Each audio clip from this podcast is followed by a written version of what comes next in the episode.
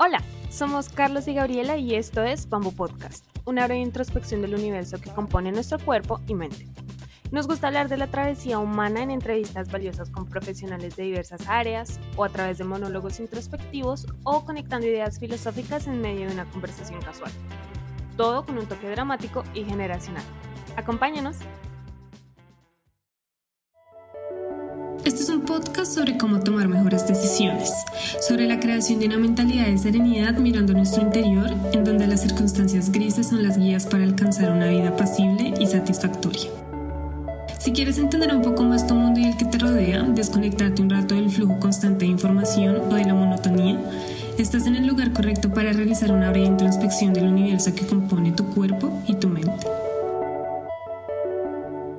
Hola, somos Bamboo Podcast y bienvenidos al último episodio de la segunda temporada. Después de nuestro recorrido por el duelo, los hábitos, la mente y las relaciones sociales, llegamos a nuestro tema final, el ser o no políticamente correcto. Todos los episodios de la primera y segunda temporada pueden encontrarlos en su plataforma favorita de podcast. Si nos escuchan desde Apple Podcast, no olviden que pueden dejar una breve reseña o comentario que al final pueden ayudarnos a crecer y a desarrollar nuevos temas y contenidos para ustedes.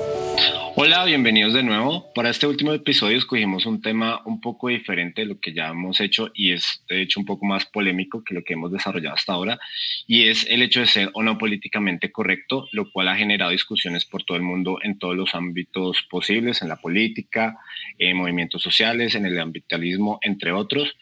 Y por esta razón hoy nos acompaña Oscar Sotelo. Él, además de ser un gran amigo de la casa, consideramos que puede darle una dirección bastante interesante a esta discusión. Oscar es destacado editor del semanario Voz, el cual es un periódico en Colombia y codirector de la Bolcha Radio, Voz para las mayorías. Eh, él durante varios años ha trabajado activamente desde diversos foros políticos y ha participado en diferentes movilizaciones sociales. Parcero querido, muchas gracias por estar con nosotros hoy y bienvenido. Carlos, Gabriela, muchas gracias por la invitación y, bueno, acá acompañándolos en, en Bambú Podcast, que es casi que la casa. Hola Oscar, bienvenido de nuevo a Bambú Podcast. Antes de iniciar, quisiéramos dejar claro el concepto que va a ser la base de la discusión del día de hoy. Entonces, ¿qué significa ser políticamente correcto y cuáles son sus implicaciones sociales? Bueno, eh, lo políticamente correcto es una categoría que salió de unas discusiones dentro de, dentro de un contexto específico. Vamos, eh, nacen en Estados Unidos en la década de los 70, o sea, la expresión políticamente correcto nace en los Estados Unidos alrededor de eh, las discusiones que planteaba lo que en ese momento se conoció como la New Left, la nueva izquierda, que criticaba ciertos polos. Entonces, lo políticamente correcto viene de esas discusiones de los movimientos sociales en los Estados Unidos. Y significa eh, cuando uno toma posiciones eh, políticamente correctas. Digamos, uno aquí lo podríamos llamar como acomodadas, ¿sí? Eh, y eso ha venido cambiando a partir de las distintas conversaciones que se han dado, en los, sobre todo en los noventas, con la sociedad del consumo, con la sociedad del espectáculo, con las industrias culturales, con la globalización y el neoliberalismo cultural. Entonces, digamos que es un, es un concepto que ha venido mutando, de, nace de los partidos de izquierda de Estados Unidos y terminó consolidándose como una expresión para destacar cuando se tienen posiciones y cuando las posiciones de una persona eh, confrontan con la otra. Entonces, creo que es un concepto de la cotidianidad de la política que terminó generando un concepto eh, ya más general y, que tiene muchas implicaciones que se pueden, como decía Carlos, hablar en lo desde, desde la discusión que sea, uno puede decir, puede, puede invocar el concepto de políticamente correcto. Que se, que se extendió más allá de la política, o sea, que ya ahora tal vez de un, de un concepto base se, se, expandió y se generalizó de cierta manera, ¿no? O sea, como que se aplica. Eso, eso, eso pasa mucho, eso pasa, eso pasa mucho. Eh, los, eh, las categorías o las palabras nacen, las palabras y las cosas nacen y la propia historia les va cambiando incluso su, su significado. Por ejemplo, en Colombia, la palabra mamerto, ¿sí? Eh, es, nació como una forma peyorativa para hablar de la gente del Partido Comunista Colombiano. Sí, porque era Filiberto, Alberto, eh, Álvaro, o sea, era como que, y se vio un peyorativo para señalar. Y ya hoy en día en Colombia, 50 años después, el mamerto es una, una, categoría gigantesca, o sea, vamos a mamertear, vamos a discutir sobre política, vamos a es mucho mamerto y ya, ya pierde ciertas implicaciones. Entonces, digamos, por ejemplo, otro concepto que, que ya lo, lo, analizábamos en una bolche radio, eh, Colombia, a pesar de que Colombia tiene mil, 1.500 kilómetros de frontera con Venezuela, nunca había tenido un contacto tan importante con el pueblo venezolano. Ahorita por las migraciones, por la crisis económica en este país hermano, pues han llegado muchísimos venezolanos y hay un intercambio cultural.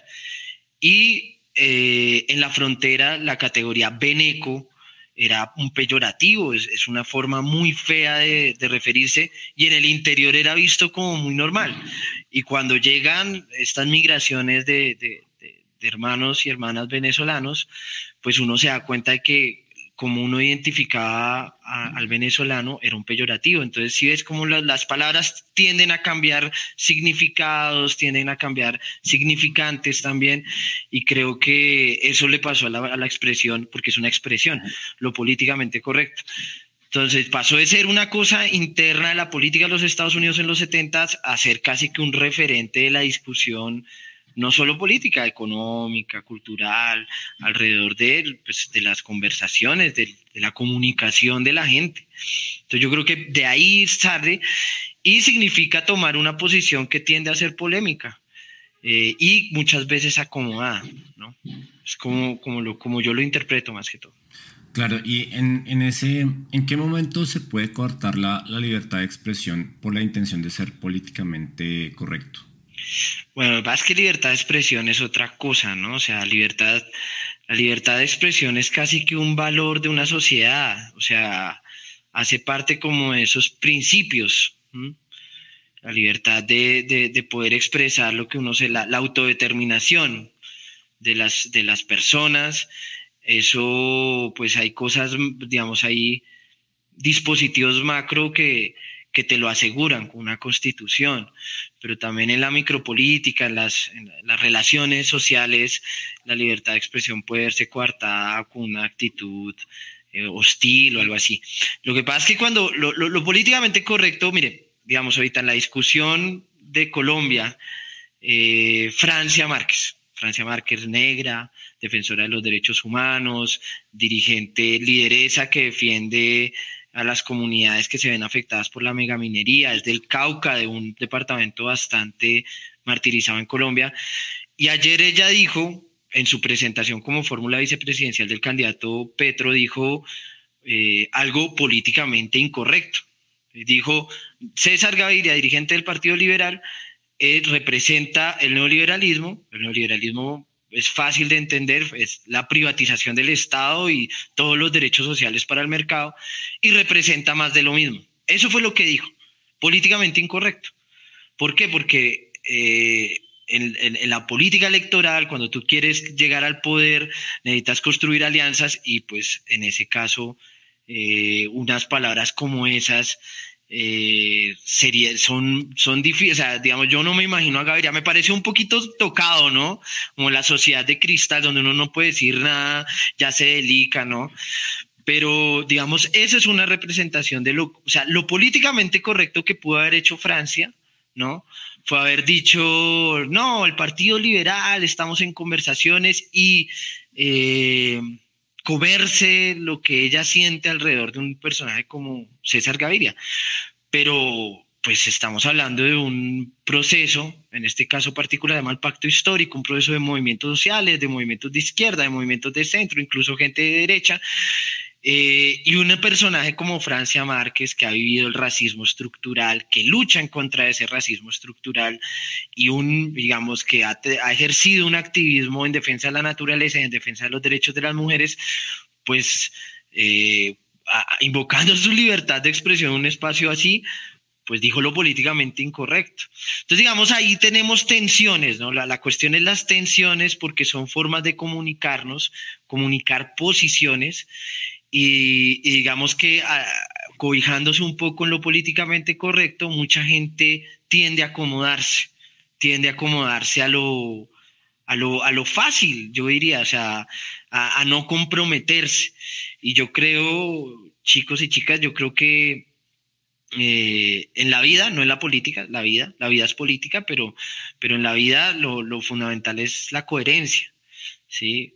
Y, lo políticamente correcto puede ser de labios hacia afuera, pero, pero de, hacia adentro uno no puede ser en serio incorrecto con lo que cree. Entonces yo creo que más que ser políticamente correcto con las ideas y quedar bien, yo creo que el fin de la vida es ser coherente con lo que uno piensa y hace. Si uno no es coherente, así sea una persona con posiciones de izquierda, derechas, que tenga eh, ideas, no sé, eh, prácticas, no sé, soy vegetariano, soy animalista, me gustan los toros, no sé, cualquiera que esas eh, posiciones sean coherentes con la vida cotidiana de las personas. Si uno no es coherente en la vida cotidiana, en el día a día con la gente, pues no sé, creo que por más políticamente correcto que uno sea hacia afuera, pues no es, no es políticamente correcto hacia adentro.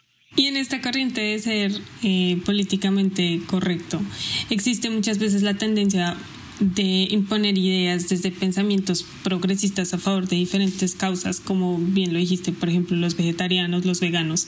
Entonces, el ejemplo de una persona vegana puede ser como yo soy vegana, ¿sí? Y las creencias que tengo alrededor del veganismo las considero absolutas. Entonces, pues aquellas personas que no son veganos vendrían a ser la contraparte de mis ideas y al tener esas creencias tan diferentes a las mías, pues yo las considero incorrectas y creo que deberían ser juzgadas o canceladas porque las personas con este tipo de ideologías suelen imponerlas como verdades inamovibles y que tienen poca y tienen poca tolerancia a otras opiniones.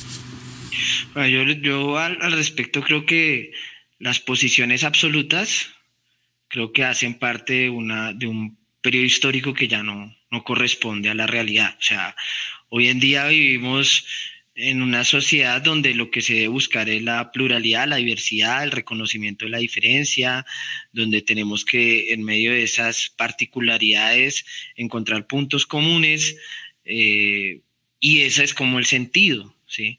Las ideas absolutas yo creo que envejecieron eh, y terminaron con, con el siglo XX o digamos, con la Segunda Guerra Mundial, pero eso ya es una cosa más histórica. Yo creo que si uno toma posiciones, eh, digamos, en este caso, digamos, una, uh, posiciones en defensa de la naturaleza, de posiciones que hay que respetar bastante porque se piensan un mundo, un mundo que está en riesgo.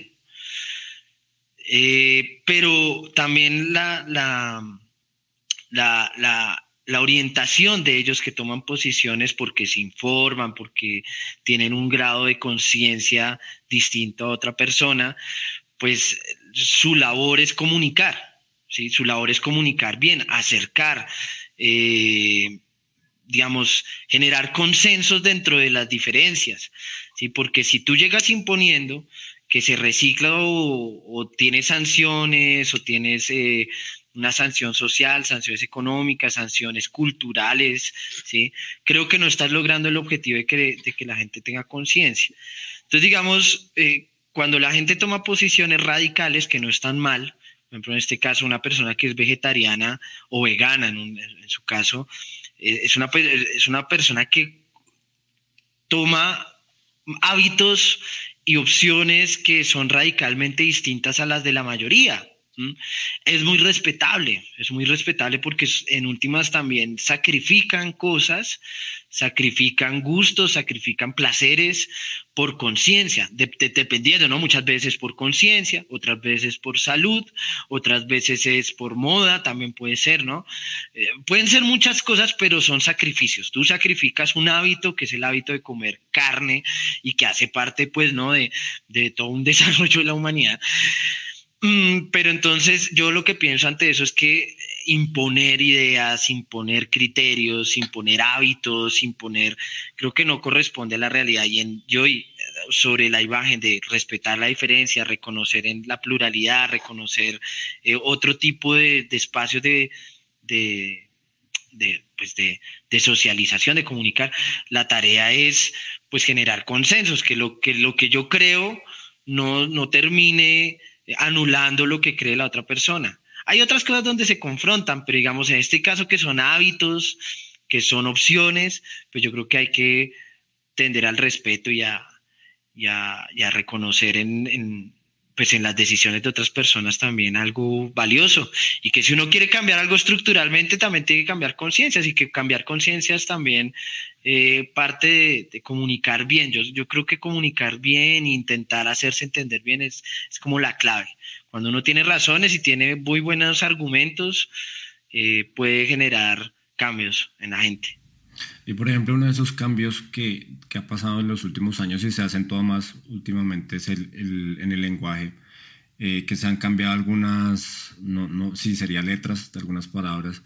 Eh, que, ¿cuál, ¿cuál, es tu opinión sobre el uso, lo, que podría ser el uso antigramatical en el lenguaje cotidiano? O sea, nos referimos al, al mal llamado lenguaje inclusivo, eh, donde, por ejemplo, se usa el símbolo de, arroba que es un carácter creado como elemento de un correo electrónico para englobar diferentes géneros. O sea, que, o sea, está, ¿qué, qué tanto esto puede ayudar y, y, por qué se da este uso?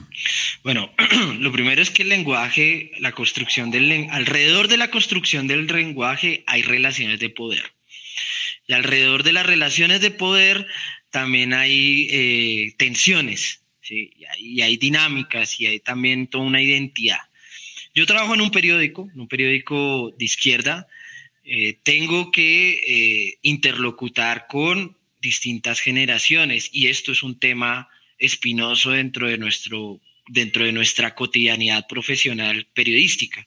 ¿Por qué? Porque como ustedes referencian estas, digamos, estos avances, yo lo veo como unos avances, pero ya vamos a hablar cuál es mi opinión, generan muchas tensiones en, los, en, las generaciones viejas, en las generaciones veteranas de, de, todo esto. ¿Por qué? Porque precisamente son antigramaticales, precisamente porque van en contra de una estructura eh, totalmente patriarcal y, compleja como la RAE, ¿cierto?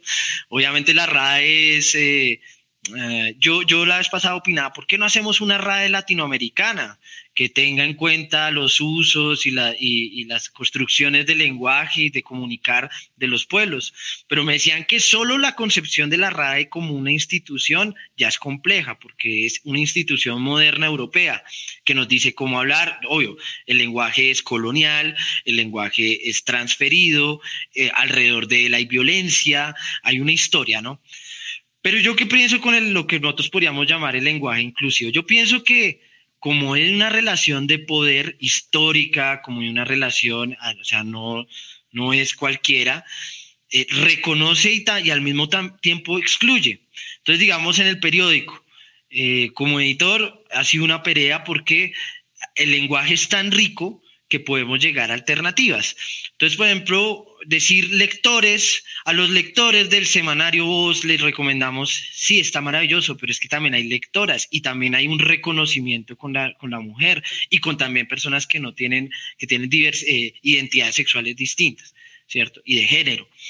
Entonces, Puede, pueden existir eh, mecanismos para englobar todo sin tener que hacer algo que a mí casi no me gusta, que es lectores y lectoras, todos, todas y todes. O sea, yo creo que hay recursos, ¿cierto? ¿Por qué? Porque es que o sea, leer si es un ejercicio eh, que genera un ritmo. Entonces, cuando pones un todos, todas y todes, si pan rompes con el ritmo psíquico de, de, de, cómo estás leyendo.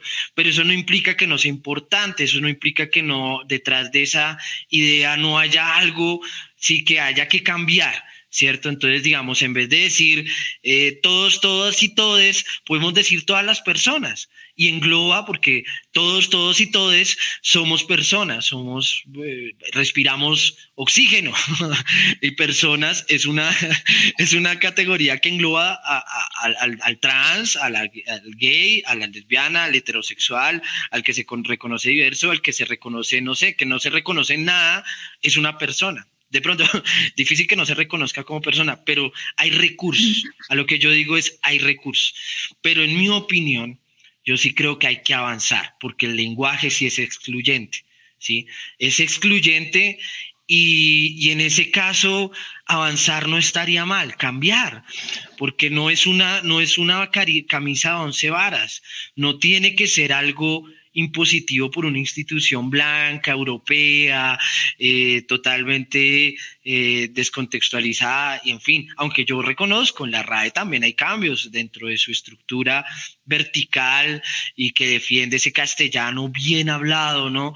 Eh, yo creo que hay recursos que hay que cambiar, que el lenguaje es excluyente, que alrededor de él hay relaciones de poder y que ser política, y sí, ser políticamente coherentes, más que correcto, ser políticamente coherentes sí nos debe llevar a un cambio. Entonces, digamos, fíjense, es una disputa alrededor del periódico en el que trabajo, eh, no es algo saldado, es algo que genera debates, eh, porque también los de, hay quienes defienden el escribir bien y es que escribir bien no es fácil, el escribir bien también tiene sus reglas, el escribir bien eh, y coherente también con una estructura que no se inventó ayer también tiene sus matices. Pero entonces ahí lo que yo diría es, sí, es, sí hay que buscar coherencia porque sí hay que cambiarlo, porque sí es excluyente, porque sí genera relaciones de poder y las relaciones de poder generan tensiones. Y en este contexto de esos avances que mencionas que son necesarios, uno de esos avances así incluir a personas transgénero, por ejemplo, en competencias deportivas o en concursos de belleza, por ejemplo. ¿Consideras que esta es la manera de visibilizar movimientos con un trasfondo social o más bien son intenciones que se quedan en la superficie, que realmente pues no generan un cambio? No, mira, yo, yo creo que, bueno, es que es un tema complejo, ¿no? Eh, la transfobia es algo digamos, eh, condenable. ¿sí? A veces uno no entiende cómo el movimiento de mujeres feministas radicales son transfóbicas, pero bueno, yo te lo voy a poner como un caso de experiencia personal. Digamos, yo vengo de un colegio católico, de una familia conservadora, clase media bogotana, eh, con unos valores de, de pelea por la justicia social, pero culturalmente muy arraigados a, la, una sociedad más bien conservadora. Estuve en un colegio católico y eh, fue muy difícil toda eh, la comprensión eh, alrededor de la historia de reconocimiento de la, de la población, de la población diversa, eh, LGTBIQ más y demás siglas, ¿cierto? Fue muy difícil porque eh, la, estructura patriarcal, eh, católica, tiene una lectura bastante, a mí, no, a mí no me, o sea, obviamente muy compleja sobre esto. Entonces te voy a poner un ejemplo. cuando yo estaba como en décimo, noveno, no sé, pardo, Carlos, si te acuerdas, en Colombia salió una serie que se llamaba Los Reyes, en un canal muy conocido en Colombia, Industria Cultural. Estamos hablando de una novela, un producto cultural masivo que lo ve mucha gente. Y en esa había, un protagonista, había una protagonista mm, trans, eh, eh, Liza, que se llama Endri Carreño.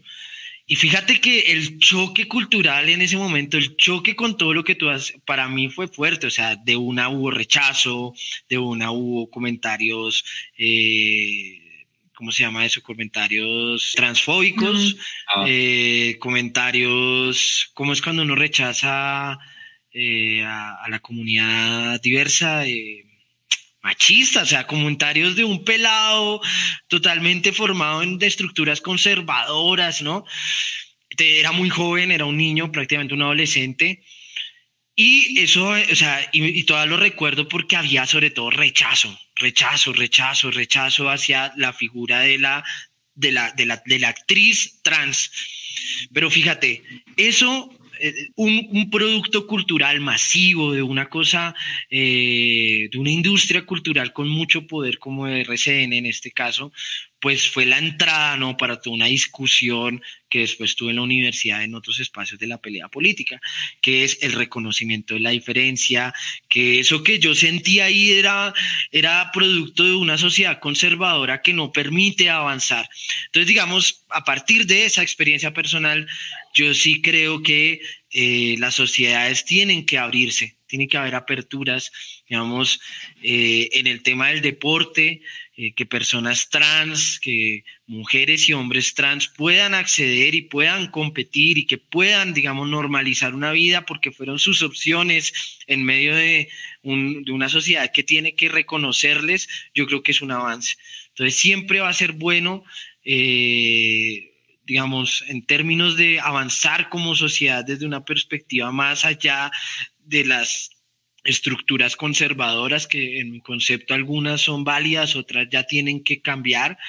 Yo creo que es un avance, lo celebro y ya 15, 16, 17 años después de, tener esa perspectiva negativa, yo creo que las cosas cambian, como dice Mercedes Sosa, cambia, todo cambia y, yo creo que es un avance, un avance que como sociedad tenemos que aplaudir.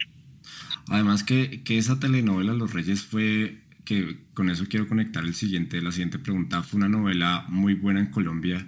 A lo mejor no del, no, no del nivel de Betty la Fea, pero sí fue una novela que tuvo... Era una adaptación de una, de una producción argentina.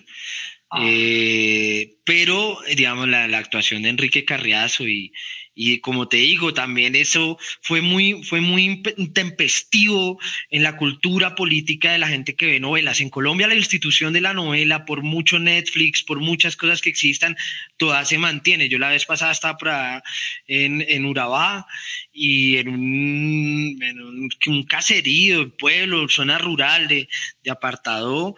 Eh, la gente a las 7 de la noche, a las 8 de la noche ya deja de tomar cerveza y va a la casa a ver la novela. ¿Cuál era la novela? Pasión de Gavilanes. Y eso pasó hace una, un año. Entonces la institución de la novela en América Latina en general es muy importante, es muy importante. Entonces RCN ahí, digamos, no, no estoy de acuerdo con la línea editorial de RCN ni con los eh, intereses económicos de sus dueños, pero ahí yo creo que RCN sí contribuyó en algo, ¿no? Que fue como...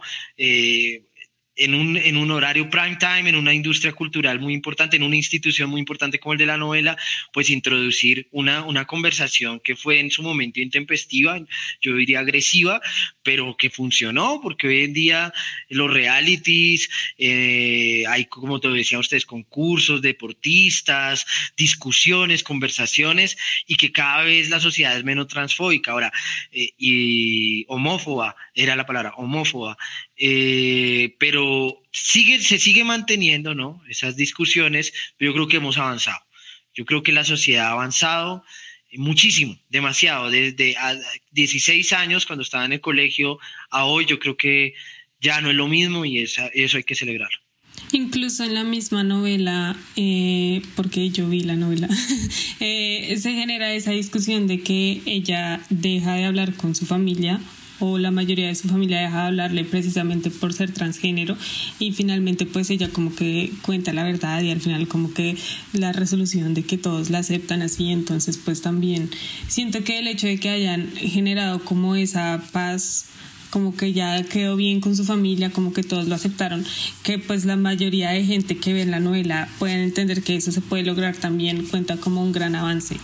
Sí, y también eh, hay que medir que del rechazo a, la, aceptar, eso es un proceso y que yo creo que si queremos avanzar, eh, ese tipo de cosas permiten permiten la conversación, permiten la discusión. Yo creo que eso, a eso le tenemos que apuntar, a generar más discusiones, a generar más confrontaciones de ideas, ¿sí?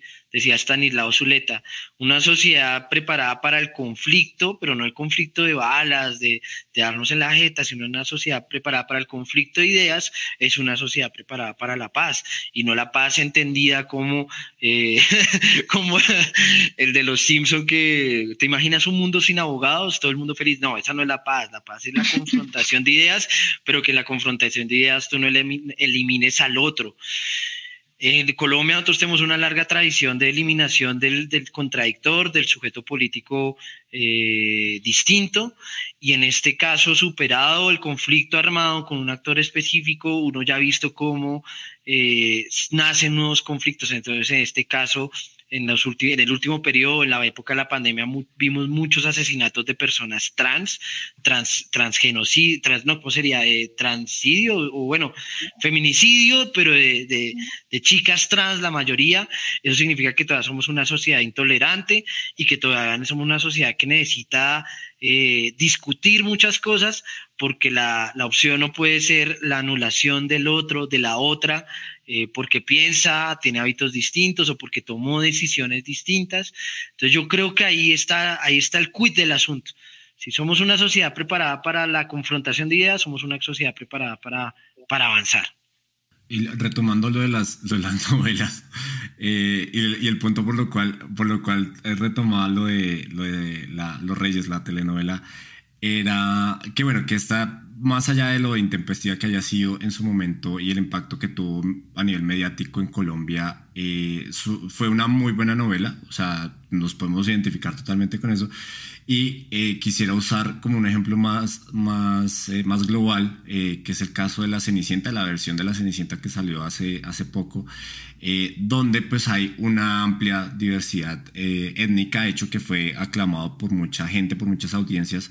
Y, pues fue tanto que fue nominada al Oscar como mejor película votada por los fans. Es solo como una aclaración, creo que crearon esa categoría apenas este año, si no estoy mal. Eh, y él, sin embargo, pues la película recibió varias críticas por la calidad de actuación de reparto y el guion en, general. Entonces, tal vez eh, fue como una inclusión ahí rara eh, porque a lo mejor la, el, el, nivel del guion no estaba a la altura, según los críticos de, la película. ¿Cuál crees que es el impacto eh, que tiene que el, ser políticamente correcto en la calidad de los productos de entretenimiento como películas y, series? Es que, la, la, digamos, la cultura moderna, occidental, contemporánea, tuvo dos dispositivos, eh, por lo menos tres fundamentales en el siglo XX que hoy todavía heredamos. El cine, fundamentalmente, eh, la música y la literatura, yo, yo creería. No sé si se me escapa algo. ¿Por qué digo esto? Porque yo no si ustedes se han dado cuenta que en Disney Plus, por ejemplo, eh, uno pone Dumbo. Y en Dumbo eh, está la reseña, ¿no? La reseña. Y al final dice, esta película tiene contenidos culturales obsoletos. Y uno va a ver, ¿y por qué no? Eh, porque los cuervos tienen una graficación, una ilustración estereotipada que eh, tiende al racismo. Entonces, digamos, en ese caso, Dumbo es racista o Dumbo es, eh, está mal verla. Ah, yo creo que Disney, que es toda una multinacional, una gigantesca multinacional, creo que encontró la palabra políticamente correcta para decir, este contenido no, no debería eliminarse, porque es que eh, Disney es el pionero de la animación, eh, de, la animación en, la historia del, cine, yo creo, del siglo XX. Pero encontraron la frase políticamente correcta para decir, ojo, esa, esa esa producción que ya tiene más de 50, 60, 70 años, no sé, Dumbo es como el 40 más o menos, bueno, tiene muchos años, tiene contenidos culturales eh, obsoletos. ¿Sí? Ahora, una cosa es Dumbo, ¿no? Que es una, una película de 1950, 1940, no, no tengo ahorita bien la referencia, y otra cosa es una producción de hoy, ¿cierto? No conozco la producción Cenicienta, no me la he visto, ¿no? Pero les puedo poner un caso, digamos, de algo que no estuvo tan bien. Eh, Pájaros de Verano, eh, película de Ciro Guerra, del criticado Ciro Guerra por acosado. bueno, pero no importa Ciro Guerra. No sé si la han visto. Es una película colombiana que trata sobre cómo eh, en la Alta Guajira o en la Guajira, no sé si es, bueno, las rancherías, todo este conflicto alrededor de la época de la marimba en la Guajira colombiana y como eh, la, época de la marimba, que eran cultivos de marihuana, antes de los cultivos de coca en, la década de los 70, cómo generó unas confrontaciones dentro de toda la estructura social y cultural de un territorio muy específico que está articulado a clanes y a pueblos indígenas. La película fue criticada, la película es maravillosa, es muy linda, el guion es perfecto, la fotografía es impecable, eh, su contenido cultural y su contenido histórico es muy bueno porque la época de la marimba junto con las esmeraldas construyeron y configuraron en Colombia lo que nosotros podríamos hablar como cultura traqueta, pero se fue muy criticada porque la, eh, la protagonista, Natalia Reyes, fue la única protagonista que no era Guayú, que no era Guajira, que no era el territorio, ¿no? Y hubo como una especie de blanqueamiento ahí, no, digamos, de, sí, de, de, de convertirla a Guayú y creo que esas licencias hoy en día, con las discusiones que tenemos alrededor de la cultura, creo que son ahí sí obsoletas. O sea, uno no puede dar papaya, digamos, como la de Osiro Guerra, sí, porque dentro de la comunidad guayú, guajira, hay 60 mil buenas actrices, estoy seguro, sí. Y eso le quita la calidad, le quita, le quita el contenido transformador, el contenido eh, rebelde que puede tener una producción como estas y se desvía la atención en algo que también es importante. Digamos, en ese caso particular, eh, creo que, o sea, digamos, hoy en día no es aceptable eso. Por ejemplo, mmm, no sé si ustedes se acuerdan de los Smith, de Señora y Señor Smith, eh, una película de, Angelina Jolie y Brad Pitt, ¿no? Eh, de dos agentes, ¿no? Que, que, que no, no sabían que eran agentes de la CIA y la escena principal de esa, y es una película como del 2005, 2006, ¿no? La escena, como arranca la película, un helicóptero llega a una selva y dice Bogotá, Colombia, ¿no? y suenan eh, bombas y, y, metralletas y helicópteros, ¿no? O sea, increíble que a estas alturas, ¿no? Existan producciones de la, con la posibilidad de Hollywood de eh, poder retratar realidades que tengan eso, pero es una película del 2006. Tenemos Encanto, a mí literalmente Encanto me gustó. No soy muy fan de, muy fan de, de los musicales, no me gustan casi, pero pues Encanto por todo lo que, lo que significa para uno como colombiano, pues digamos que no hay resistencia, ¿no? Pero ahí, digamos, ahí podemos ver una película políticamente correcta. ¿Por qué? Porque tomas, eh, construyes un guion, un relato alrededor de un mundo fantástico, no existe, eh, es bastante eh, políticamente correcta con el tema del conflicto, por ejemplo, en Colombia existió un conflicto armado específico donde hubo actores armados, donde hubo cosas y lo reseñan de una forma muy sombría, ¿no? No se comprometen con nada, pero está bien, yo creo que está bien porque también ese relato es importante tenerlo como, como si, si Encanto tiene la posibilidad de que mucha gente la vea, pues genera un relato que pues a uno como colombiano le interesa. Pero a lo que iba era a los referentes culturales, ¿no? Entonces, como que en un mundo mágico, eh, intentan, como, ¿cómo decirlo para que no suene mal? O sea, digamos, como hacer una sopa de culturas. Entonces, estaba la cultura pacífico, la cultura caribe, eh, la geografía de los Andes colombianos, ¿sí? Y todo en un mismo lugar, ¿no? ¿Para qué? Para políticamente correcto, no comprometerse con nada y no tener un relato que pueda generar susceptibilidades. Hay investigación, claro, hay muchísima investigación gráfica, visual, eh, de, de, cómo, de, cómo somos, pero es que Colombia es un país de regiones y no se puede generalizar. Vamos, yo, yo creo que en, la, en las producciones recientes del cine, que el cine es como el más potente, ¿no? Eh, y las series, ahí entraríamos con las series. Yo creo que Encanto es un muy buen ejemplo de lo que es políticamente correcto. de lo que es de lo que es ser políticamente y ahí Disney eh, es muy astuto no o sea no quiere no se compromete tira un relato alrededor de la magia y de una película para niños pero también va direccionado a un, a un, país como el nuestro que tiene sus referentes culturales nacionales muy débiles. ¿Sí? Como nuestros referentes nacionales hasta hace poco era la selección Colombia y digamos, eh, los resultados dicen que ya no es tanto un referente cultural. No sabemos qué, qué, qué, dice la letra del himno, no reconocemos muy bien un escudo del cual la mitad del escudo ya no significa nada, ¿sí? Entonces, los referentes nacionales nuestros son muy débiles. Y Disney, una industria cultural que vive de vender taquilla, que vive de, sí, o sea, también es una industria, una super industria cultural políticamente correcto, correcta, vota una producción muy buena, pero que ahí queda como, como en evidencia que es ser políticamente correcto y no comprometerse. ¿Sí? y no comprometerse con las cosas que son espinosas, ¿sí? que ahí es donde pues uno tiende a, o por lo menos nosotros, eh, quienes estamos comprometidos con el cambio social, sí nos interesa, que es meternos en lo espinoso, porque si no, no se mete en lo espinoso y deja que las cosas pasen por ahí, pues, pues no sé, creo que uno no avanza. No sé si respondí, Carlos.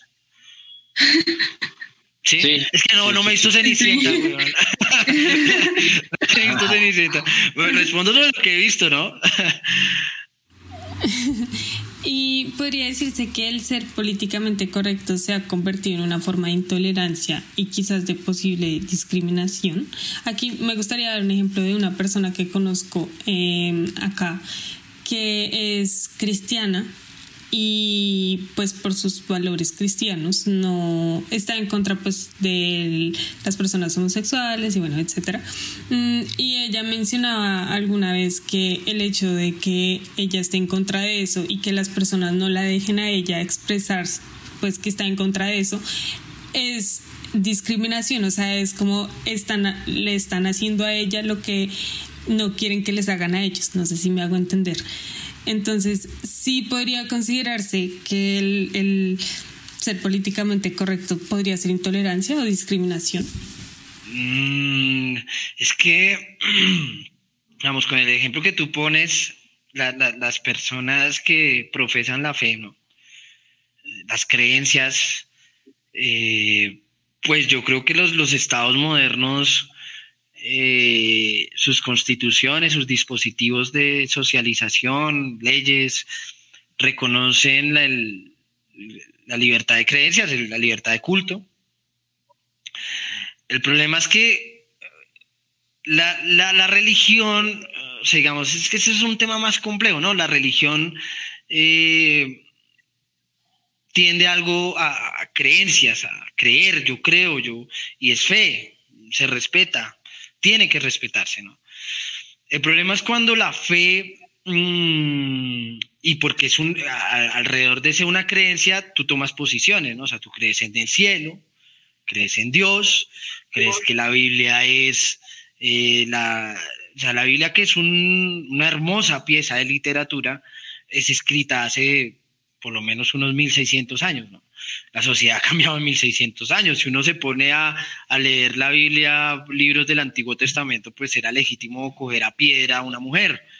Esas cosas ya son obsoletas, ya son eh, mandadas a recoger, por supuesto, ¿no? Entonces, cuando, cuando y bueno, y, hay que hacer una apreciación ahí un poco técnica. Esta, la, mayoría de personas cristianas son cristianas pentecostales, ¿no? Y los pentecostales son eh, son iglesias, cultos que nacen de Estados Unidos, del siglo XIX. Es distinto, digamos, a perspectivas reformadas, calvinistas, luteranas, que son un poco vienen más de Europa y que son más susceptibles a responder ante la diferencia. Pero entonces, digamos, la tensión con los movimientos cristianos que son respetables, que hay que reconocerlos, pero que muchas veces no se comparten las posiciones. Digamos, podemos poner un, un tema como el aborto. Es un tema muy espinoso, es un tema muy complejo, pero en ese los movimientos cristianos y la Iglesia Católica, hay que decirlo, intentan imponer una visión, una visión alrededor de eh, la interrupción voluntaria del embarazo. Una visión a partir de una creencia, y es que la creencia de la vida es, un poco esencialista, ¿no? Y hay un movimiento de mujeres un poco cada vez más radicalizadas que tienen posiciones distintas y que han venido exigiendo sus derechos sexuales y reproductivos. La pregunta ahí, ¿quién es el políticamente incorrecto en el debate, eh, correcto en el debate del aborto? Pues yo creo que, tanto el movimiento cristiano como el movimiento eh, feminista tienen posiciones y alrededor de, de las posiciones consolidarán una una idea de lo que es correcto, el camino a seguir, ¿no? Eh, mientras los pro vida, entre comillas, dicen que eh, el feto ya desde solo desde, el acto sexual ya hay un ser vivo, pues eh, las mujeres hablan de hay que priorizar la vida de las mujeres y de los derechos que ellas tienen a decidir. Entonces ahí la pregunta es quién es el correcto y quién es el incorrecto. Ahí lo que yo podría decir es que para eso son los estados, para eso son las instituciones, para que resuelvan esas tensiones, para que esas tensiones se conviertan en un consenso. Un consenso y muchas veces nadie queda de acuerdo. Eso es lo que uno cuando en ciencia política estudia las políticas públicas. Cuando el Estado interviene, puede generar un beneficio para alguien, pero también va a haber alguien que se no se va a ver beneficiado de la intervención. Pero yo creo que la intervención es necesaria, porque es que como sociedad tenemos que llegar a unos mínimos de entendimiento. ¿sí? Y, el y el tema del aborto, digamos, digamos, yo ahí tomo posición, yo no estoy de acuerdo con la penalización del aborto, yo estoy de acuerdo con el movimiento de mujeres que está, digamos, exigiendo sus derechos sexuales y reproductivos. Y lo dice mi compañera, que es feminista, que obviamente es activista por la despenalización del aborto y bueno, todas estas luchas de del movimiento de mujeres y feministas. Ella me dice es que no es que yo con, se despenalizó el aborto y mañana ya estén pro familia queriendo abortar, no es una opción del goce. Sí, como lo diría el psicoanálisis, no es el goce, sino son los derechos que yo tengo como mujer. ¿sí? los derechos que tengo como mujer a decidir. de pronto mi tú, tomé una mala decisión, estoy embarazada, pero yo tengo derecho a, elegir, a decidir qué quiero o no quiero tenerlo. Y ahí es una, una decisión individual, eh, hace parte de sus derechos sexuales y reproductivos y una creencia metafísica, una creencia respetable no puede penalizar un derecho que es el derecho a, decidir y a tomar decisiones sobre su propio cuerpo. Entonces, digamos, ahí está la tensión y yo ahí es donde creo que los estados logran resolverlas a partir de abrir la discusión. Entonces, digamos, no se puede hablar de, eh, de coartar las, las, opiniones, si eso es ser políticamente correcto, si, ese, si esas creencias terminan eh, afectando derechos de la gente, derechos que, hay que, que un Estado, que, que, nosotros mismos como sociedad tenemos que garantizar, y es el derecho a decidir, derecho a la vida, el derecho a decidir sobre su cuerpo, y yo creo que, o sea, digamos, estas discusiones siempre hay que encaminarlas a cómo avanzamos como sociedad. ¿sí? Cómo avanzamos como una sociedad tolerante, que respeta la diferencia, que está madura para el conflicto, pero no para el conflicto de los tiros, para el conflicto de la anulación del otro, política, ideológica, culturalmente y también de su propia existencia, sino madura para el conflicto de la confrontación de ideas. Una sociedad madura para ese conflicto de confrontación de ideas es una sociedad que avanza. Y eso no lo digo yo, eso lo decía Stanislao Zuleta en sus conferencias eh, a los jóvenes, quizás el filósofo más importante de Colombia, y ahí está, o sea, digamos, la, es cómo avanzamos como sociedad. Y la discusión de ideas, yo creo que es el de la batalla de ideas, le decimos nosotros, es como el camino. Porque lo, lo, valioso es la dialéctica, el uso de la dialéctica, cómo nos puede ayudar a, a, mejorar nuestros argumentos y a lograr mejores resultados desde una perspectiva global, ¿no? O sea, sin importar las creencias que uno tenga, pues, o sea, tú tienes una idea, yo tengo otra y cómo construimos a partir de esas dos cosas. Y, y creamos conciencia, creamos democracia, creamos comunidad, lo que uno quiera interpretar. Y, y, ese, y pues ese es el norte, ¿no? Ese es como el objetivo al que todos o todas las sociedades o todas las personas debemos llegar que, que pues primero respetar la, la, la otra edad, o sea, que, que, la otra persona puede pensar diferente que yo y no hay ningún problema, igual pues esa persona sabe algo que yo no sé, entonces pues eso está, está interesante porque pues puedo aprender algo por un lado Y, creo que justamente eso, estas ideas y, lo que hemos hablado desde el lenguaje, la política, el entretenimiento inclusive, eso, eso es como la base de, eh, o como la hipótesis principal del ser políticamente correcto, eh, porque pues el objetivo es exponer de cierta manera injusticias, situaciones de discriminación y, lo más importante, visibilizar y llamar la atención sobre algo que hay que reflexionar y, que en algún momento eh, se tenga que cambiar. pero bueno, respecto al lenguaje, ¿consideras que se modifican realmente las cosas por un cambio? En, en, las palabras, en la designación de las mismas. Creo que ya más o menos lo había respondido, pero ¿cómo, cómo hacemos para que este cambio no se quede en lo superficial? Que creo que es lo, lo, lo, lo importante del asunto. No, yo creo que la coherencia, o sea, digamos, en, en la izquierda eh, chilena hay una, hay una frase muy, muy famosa, ¿no? En la calle con el Che, en la casa con Pinochet. Digamos, es, una, es, una, es una frase que dice mucho de, porque digamos, al, al, militante izquierda se le, se le acusa mucho de, de, decir, digamos, si tú eres un militante izquierda, eh, ah, usas iPhone, eh, sí, mm, tienes unos tenis Adidas, contribuyes a, a la globalización, a que se, se produce en Vietnam a partir de maquilas. Eh, sí, digamos, recuerdo al, al, último, ¿qué? Al último comandante de las FARA, Timo León Jiménez, eh, que le criticaban, ya reincorporado a la vida civil, le criticaban, no me acuerdo, que tenía unos zapatos. Ah, pues Petro, Ferragamo, los Ferragamo, ¿no? Entonces, digamos, la, la respuesta de, la, de, la, gente era como, pero ¿cómo quieren que nos vistamos? ¿En alpalgatas? ¿Que salgamos en sandalias? que O sea, no, o sea, hay una, una realidad. Yo, ¿por qué nombro eso? Es porque, digamos que hay que buscar coherencia todo el tiempo, pero la coherencia no solo es el consumo. El consumo, o sea, si yo me tomo una Coca-Cola, también puedo justificar políticamente correcto decirle, ah, no, pero es que yo estoy aquí apoyando a 100 mil trabajadores que, que, que sí, que, que trabajan en Coca-Cola y que dependen, ¿no? O sea, justificaciones hay para todo, ¿no? Pero a lo que yo voy es que hay ciertas cosas de la coherencia que uno tiene que buscar.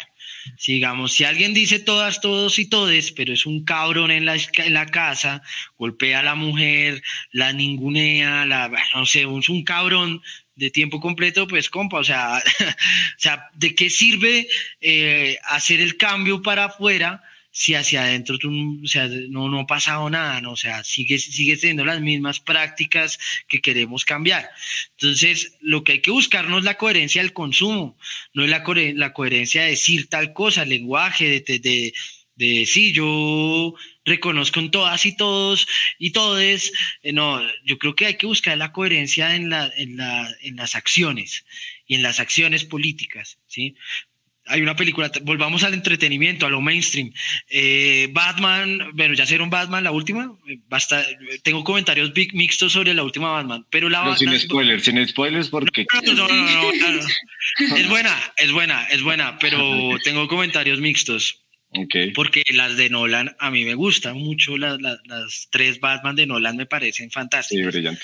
Aunque el, el, el relato es un poco complejo, pero. Y el, el relato de esta está más chévere, pero bueno. Eh, en la Batman 1 de, Nolan, eh, Batman inicia, Begin. Eh, Katy Holmes, hay un momento en el que le dice a Bruce Wayne, ¿no? Le dice, tú no eres quien eres, ¿cómo es? Tú no eres quien eres por dentro, tus actos son los que te definen. Bueno, yo, mira, tomando un poco un contenido mainstream cultural del cine, yo creo eso, ¿sabes? Yo creo que uno puede ser lo que sea por dentro, pero uno en sus actos tiene que demostrar coherencia, principios, tiene que demostrar que sí, que, que lo que uno hace cambia constantemente, la dialéctica, lo que decía Carlos, eh, cambiar constantemente todo, esté reflejado en la vida cotidiana de la gente. Entonces yo creo que ahí, ¿de qué vale decir todas, todos y todes si en realidad en la vida cotidiana soy un cabrón? ¿De qué vale eh, ir a, una, a, un acto político y hablar en nombre del proletariado y de, de las clases desposeídas y de las muchedumbres si eh, soy un cabrón con el mesero que me trae la comida cuando estoy en un restaurante. Entonces yo creo que más que eh, ver qué tanto puede avanzar lo del lenguaje, en este caso puntual, yo creo que sí. Yo creo, a mí me gusta, digamos, en el periódico, si yo leo lectores, pienso inmediatamente en las lectoras y que tienen que ser reconocidas y que tienen que ser enunciadas, ¿sí? que hay otros recursos para que no genere distorsión, listo, hay otros recursos, pero creo que tienen el derecho de ser enunciadas, pero eso no es suficiente. lo, que uno tiene que buscar con una persona que quiere cambios, o, no, o no necesariamente que quiere cambios, pero que sí reconoce en la sociedad algo que está cambiando y que los cambios son para bien, eh, tiene que reconocer que lo que uno debe buscar es en la vida cotidiana, establecer bastante bien lo que son la coherencia y los principios, y que, una, y que uno, es, uno, uno es quien es por fuera, y que eso eh, en la vida privada es también la vida política. yo, yo voy por esa línea, o sea, yo creo que sí a los cambios, eh, digamos, del lenguaje, sí a los cambios de las estructuras, por supuesto, hay que saludar que hoy en día las mujeres están en política, que los movimientos sociales están ahí. O sea, digamos, lo que representa Francia Márquez hoy para Colombia, una mujer negra, eh, que viene de territorio del Cauca, feminista, que va en contra de las transnacionales de la megaminería, eh, que defiende la naturaleza. ¿sí? Es, es, eso, es ese país ninguneado que no, que no ha estado nunca anunciado. Entonces esos cambios, así uno no le guste Francia Márquez, o sea, digamos, hay gente que no le gusta, está en todo su derecho, pero, pero sí representa, lo que representa creo que es un avance. Digamos, el periódico Voz, el periódico en el que yo trabajo, su directora es mujer y es una mujer, pero echada para adelante y le, le, le tira a uno todo, toda la energía. Eso era impensado en una sociedad de hace 50, 60 años. ¿Cómo no estar a favor de eso? Yo estoy a favor de eso. Yo estoy a favor de los cambios, estoy a favor de una sociedad que va constantemente cambiando, pero también tengo que asumir un compromiso, un compromiso como, como persona que habita, que consume oxígeno, que está acá, y el compromiso es buscar coherencia. Si uno no es coherente, compa, pues mejor no hablar, ¿sí? Mejor no diga nada, ¿sí? O sea, si usted no puede, si el machismo le da, no, no, no, no, o sea, si si el machismo no le permite ver una sociedad que avanza, mejor no diga nada y mejor no, no, no se pose de ahí, ¿no? Sí, mejor no diga nada y ya. Entonces yo creo que es eso, Carlitos. Esa respuesta que dices creo que conecta muy bien a nuestra próxima pregunta, que es la última pregunta, y es una que se la hacemos a todos nuestros invitados, porque consideramos que es muy importante que lo que hagamos tenga un impacto positivo en nuestra audiencia. Entonces, ¿qué impacto quisieras dejar en tu entorno con lo que haces a diario? bueno, yo me levanto todos los días y me acuesto todos los días pensando en un periódico y pensando, pensando en producir ideas, eh, producir todo tipo de ideas. mi vida es eh, una constante para, para, para aportar desde mi conocimiento, desde mis capacidades, al, al, espacio en el que trabajo. Es un espacio comprometido con el cambio social, es un espacio comprometido con la transformación. Entonces yo me despierto todos los días y me acuesto todos los días mirando que, cómo, cómo, puedo aportar, cómo puedo eh, aportar a una sociedad que necesita cambiar. ¿sí? O sea, cómo, cómo mis actos y como te decía, mi conocimiento, mi cerebro, mis manos, mi capacidad física, los, los, pongo a eso, al servicio de. Obviamente, alguien que me estalque dirá, uy, no, yo no estoy de acuerdo con este loco listo, no puede estar de acuerdo conmigo, pero digamos que ha sido una vida de compromiso con cambios. Perfecto, Oscar. Muchas, muchas gracias por la última respuesta y en general por todas tus respuestas y por tu disposición y tu participación en este episodio. No, a ustedes por invitarme, maravilloso. Yo para, o sea, yo para hablar carreta toda la que quieran y para, para, para confrontar, para votar ideas, para votar tesis, argumentos, yo soy feliz. Ah, otra cosa que me hace feliz, estar ahí. Ya, ya vimos, ya vimos, ya vimos, perfecto. Y, y, bueno, con, nuestra pregunta habitual de, del podcast, le damos cierre a esta segunda temporada y agradecemos mucho a Oscar, a, mi gran amigo, por haber estado con nosotros el día de hoy a cada uno de los invitados que nos acompañaron en esta experiencia, en esta segunda temporada, a Zaida Villarraga, a Katy Sucet, a Cristina Pérez, Mauricio Nava, a Aralia Valdés y Héctor Ávila. De verdad, mil gracias por su tiempo y disposición. Y claramente muchas gracias a todos los que nos han escuchado por sus observaciones, comentarios. Y en realidad ha sido increíble y bonito recorrer todo este proyecto con ustedes. Y ya saben que pueden encontrarnos en nuestras redes sociales como Bamboo Podcast, donde estamos siempre abiertos a escuchar sus sugerencias y para mejorar este contenido que creamos para ustedes. Y nos encontraremos en una próxima oportunidad listos de nuevo para seguir creando una discusión más amplia como sobrellevar una vida, como llevar una vida apacible y de bienestar. Adiós y hasta pronto.